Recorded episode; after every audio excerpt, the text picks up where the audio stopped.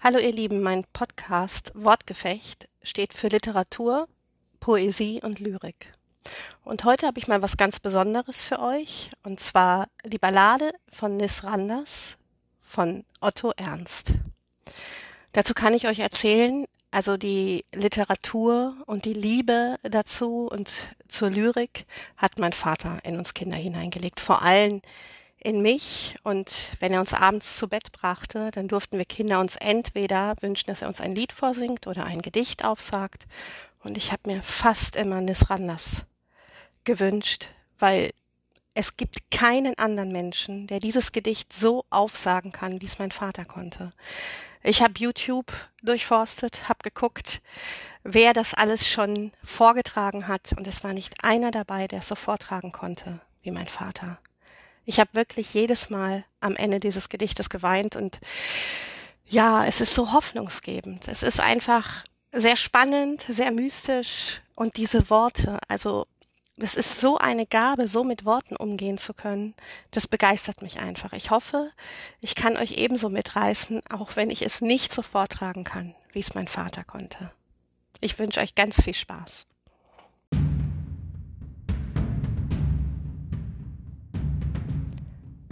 Krachen und Heulen und berstende Nacht. Dunkel und Flammen in rasender Jagd. Ein Schrei durch die Brandung. Und brennt der Himmel, so sieht man's gut.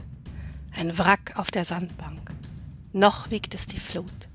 Gleich holt sich's der Abgrund.